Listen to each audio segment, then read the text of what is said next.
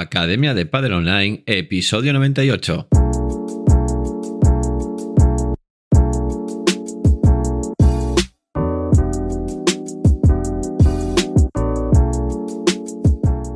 Hola a todos y todas, soy Jaime Barral y os doy la bienvenida una semana más a la Academia de Padel Online, el programa de podcast para entrenadores y gestores de Padel.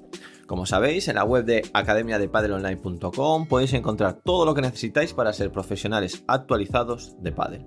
Por un lado tenemos formación, tenemos los cursos de instructor, el curso de monitor y el curso de entrenador de pádel. También tenemos el curso de gestión y el de marketing de pádel y tenemos el curso de análisis del remate en potencia y también el de Kinovea, que es un software gratuito de análisis de vídeo. Por otro lado que tenemos sesiones 365, que son clases grabadas de pádel de todos los niveles, una por día, para que tengáis un entrenamiento nuevo para cada alumno todas las semanas. ¿Qué hemos hecho esta semana? Bueno, pues esta semana hemos subido una lección nueva del curso de entrenador de pádel. Estamos con ese curso, una lección nueva cada semana.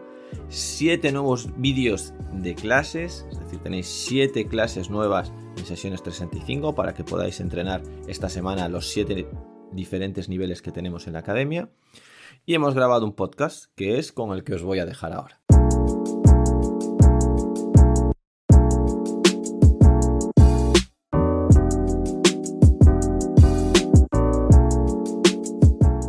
Vamos a ver las tácticas de presión hoy. Vamos a ver este principio de presión, este principio de presionar que es y todas las tácticas eh, que podemos utilizar para jugar con presión. Bueno, primero nos situamos, estamos en el fondo, los rivales han cogido la red, por lo tanto, ¿quiénes llevan la iniciativa del juego? La llevan nuestros rivales. Pero eso no quiere decir que nosotros aceptemos que la iniciativa del juego es para ellos. Ya sabemos que hay no solo tener la red, es llevar la iniciativa del juego. Sabemos que también está la altura de la pelota, sabemos que también está la velocidad de la pelota, cosas que, que tenerlas, que solo tener la red no, no significa ya llevar el 100% de la iniciativa.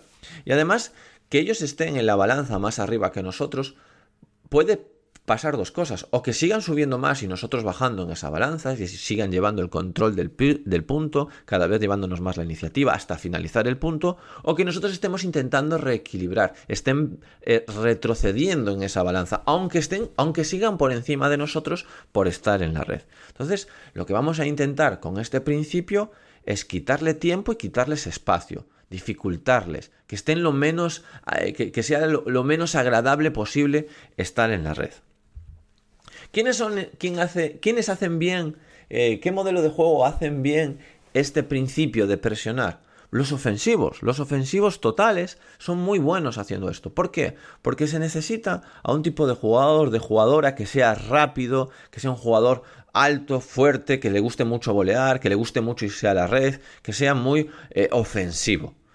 Y eso es lo que les gusta hacer en el fondo. No les gusta templar el punto, dejar ir a las paredes, construir mucho de fondo, controlar al rival en la red. No, les gusta presionar, les gusta eh, que sea todo intenso. Entonces, estos jugadores les va a encantar jugar. Obviamente, todos, como siempre os digo, todos los estilos de juegos, todos los modelos de juego van a tener que saber jugar de todas las maneras posibles. Pero a esto se les da bien por sus características físicas, por sus características psicológicas, bueno, por, por cómo juegan, por sus características técnicas, por cómo juegan eh, al pádel.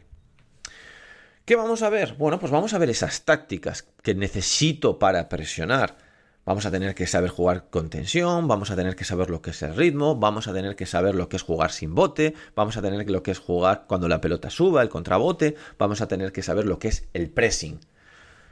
Entonces, vamos una por una. Venga, vamos a, a, desgranar un poquito qué es esto de presionar desde el fondo. Estar en el fondo y presionar a los rivales. Primero, jugar con tensión. Tenemos que crear jugadores y jugadoras que sean capaces de tirar bolas rápidas. Si no somos capaces de jugar, si no somos capaces de tirar bolas rápidas desde el fondo, es decir, poner una pelota rápida, no vamos a ser capaces de jugar con tensión.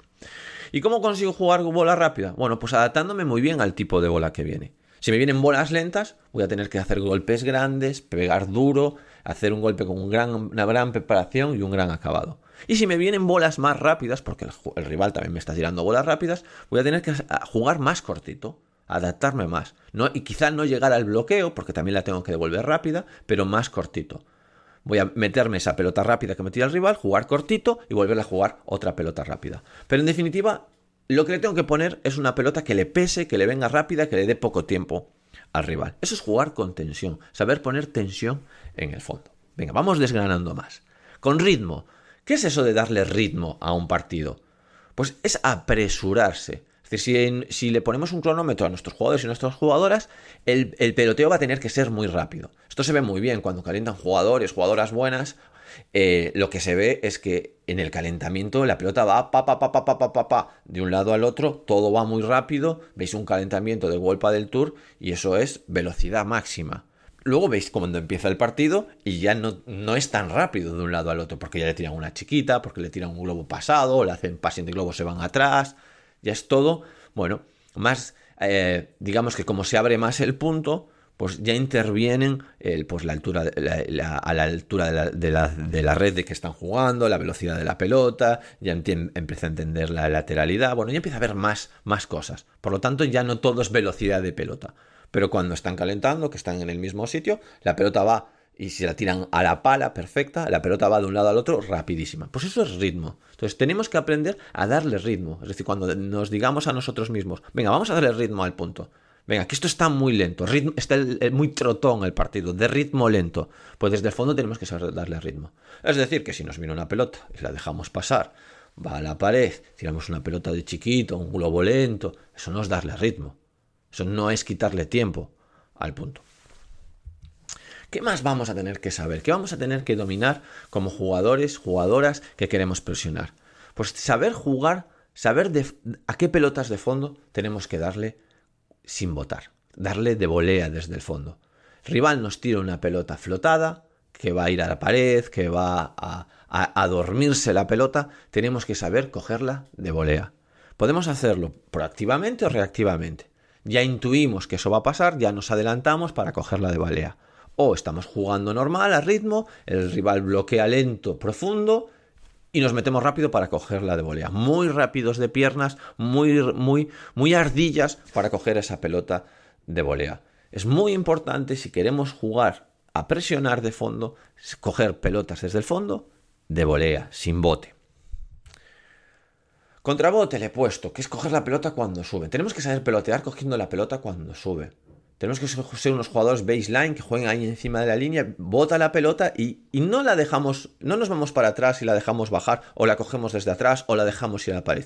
No, ya la cogemos o entre bote o cuando sube. Obviamente, cuanto más arriba la cojamos, mejor, porque más fácil va a ser de meter, más vamos a poder tirar de arriba a abajo. Pero lo importante es eso, saber jugar, saber pelotear cuando la pelota sube. No darle espacio, no darle gas, no dar, o sea, no perder tiempo y no perder espacio y no darle espacio a los rivales, porque los estamos presionando. No queremos que sigan cogiendo red, que se vayan acercando más, que nos vayan llevando la iniciativa y al final nos acaben ganando los puntos. Entonces, pegarle a la pelota cuando sube. Tenemos que saberla cuándo cogerla de volea y cuándo pegarle con la pelota cuando sube. Y eso es lo que fundamentalmente van a hacer los jugadores cuando están presionando. Esas dos cosas va a hacer mucha volea de fondo y coger la pelota cuando sube.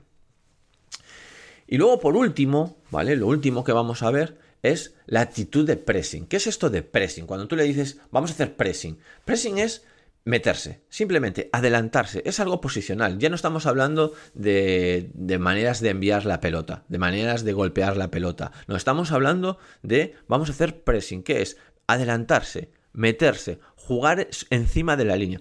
Está un poco relacionado con los sistemas de juego, que ya tenemos visto cómo son los sistemas de juego, donde nos colocamos, pero el sistema de juego es algo como más eh, estático, aunque también es dinámico, pero más estático. Es cuál es nuestro dibujo para defender este tipo de pelotas, o cuando cogemos la red, o cuando nos ponemos al resto, o cuando sacamos.